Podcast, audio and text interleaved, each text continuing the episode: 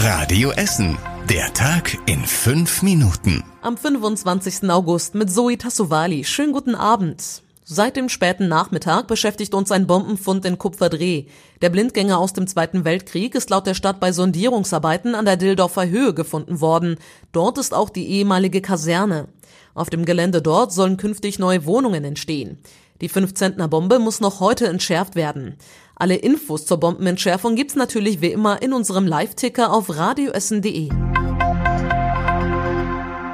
Nach den Maskenkontrollen bei der Bahn ging es heute bei der Ruhrbahn weiter. Das Ordnungsamt kontrolliert ab heute verstärkt in Bussen, U-Bahn und Straßenbahnen, ob sich alle Fahrgäste an die Maskenpflicht halten. Wer das nicht tut, muss 150 Euro zahlen und an der nächsten Haltestelle aussteigen. Schon beim Einsteigen sollen die Fahrer darauf achten, dass alle die Maske tragen, sagt die Ruhrbahn. Wenn sich Fahrgäste weigern oder aggressiv werden, sollen die Fahrer anhalten und den Sicherheitsdienst rufen. Die Maskenpflicht in Bussen und Bahnen gilt schon länger. Bis zur Einführung des Bußgeldes hatten Verstöße dagegen aber nur selten Konsequenzen. Alle Musikinteressierte können sich jetzt Folgendes im Kalender eintragen. Übernächsten Sonntag gibt es eine Großveranstaltung im Grugerpark. Die Essen Marketing plant zwei kostenlose Konzerte der Essener Philharmoniker im Musikpavillon und gleichzeitig auch einen Familientag in den Parkanlagen. Wie das jetzt genau in Corona-Zeiten funktionieren soll, das hat sich Tobias Stein erklären lassen. Der Grugerpark ist groß und weitläufig und das nutzt die EMG aus. Im Musikpavillon wird mit Abstand bestuhlt. Es gibt etwa halb so viele Sitzplätze wie sonst. Und die Konzerte der Essener Philharmoniker werden auch noch auf eine große Leinwand auf der Tummelwiese übertragen. So sollen möglichst alle Besucher das Konzert verfolgen können, sagt die EMG. Sie ist froh, dass das mit dem Konzert jetzt klappt, denn nach der Absage von Essen Original wegen Corona hatte die EMG viele andere Konzepte schon überlegt, aber auch wieder verwerfen müssen. Das Konzept im Grugerpark klappt jetzt, auch weil dort ohnehin die Besucherzahlen aktuell noch auf 3500 begrenzt sind. Alle Infos zu den Konzerten und wann genau die Philharmoniker spielen, findet ihr auf radioessen.de. Beeilt euch aber mit den Tickets, denn es gilt, wer zuerst kommt, mal zuerst. Auf der Polizeiwache in der Innenstadt hat es einen mysteriösen Vorfall gegeben. Zwei Frauen wollten eigentlich jemanden anzeigen. Zwischendurch wollte eine der beiden auf die Toilette, ist aber nicht mehr wiedergekommen. Auch auf Klopfen und Rufen hat sie hinter verschlossener Tür nicht reagiert. Die Beamten traten daraufhin die Tür ein und fanden die Frau leblos auf dem Boden. Sie versuchten sie wieder zu beleben und riefen sogar den Rettungsdienst.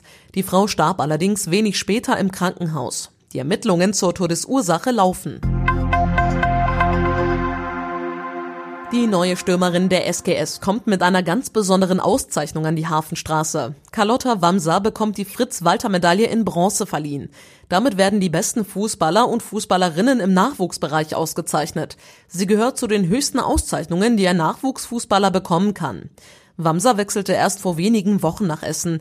Sie hat vorher bei der Spielvereinigung Brakel gespielt und ist letztes Jahr mit der U17-Nationalmannschaft Europameister geworden. Und was war überregional wichtig? Mecklenburg-Vorpommern lässt demnächst wieder Tagestouristen zu. Das im März verhängte Einreiseverbot für Kurzbesucher aus anderen Bundesländern soll Mitte nächster Woche aufgehoben werden. Damit sind voraussichtlich ab 3. September auch wieder Tagesausflüge an die Ostseeküste erlaubt. Bislang drohen Tagesbesuchern, die sich nicht an die Corona-Anordnung halten, Bußgelder von bis zu 2000 Euro. Die deutsche Wirtschaft hat im Zuge der Corona-Pandemie einen historischen Absturz erlitten. Allerdings ist sie im zweiten Quartal dieses Jahres etwas weniger eingebrochen als erwartet. Das Bruttoinlandsprodukt sank im Vergleich zum ersten Quartal um 9,7 Prozent, sagt das Statistische Bundesamt. Der Wirtschaftsabsturz war damit stärker als in der Finanzkrise in den Jahren 2008 und 2009. Und zum Schluss der Blick aufs Wetter. In der Nacht ist es sehr windig und oft bewölkt. Regnen wird es aber eher selten. Die Temperaturen gehen außerdem nur ganz leicht zurück. Und die nächsten aktuellen Nachrichten bei uns aus Essen gibt's natürlich morgen früh wieder ab 6 Uhr hier bei Radio Essen. Euch jetzt allen aber erstmal einen entspannten und ganz ruhigen Abend. Bis morgen.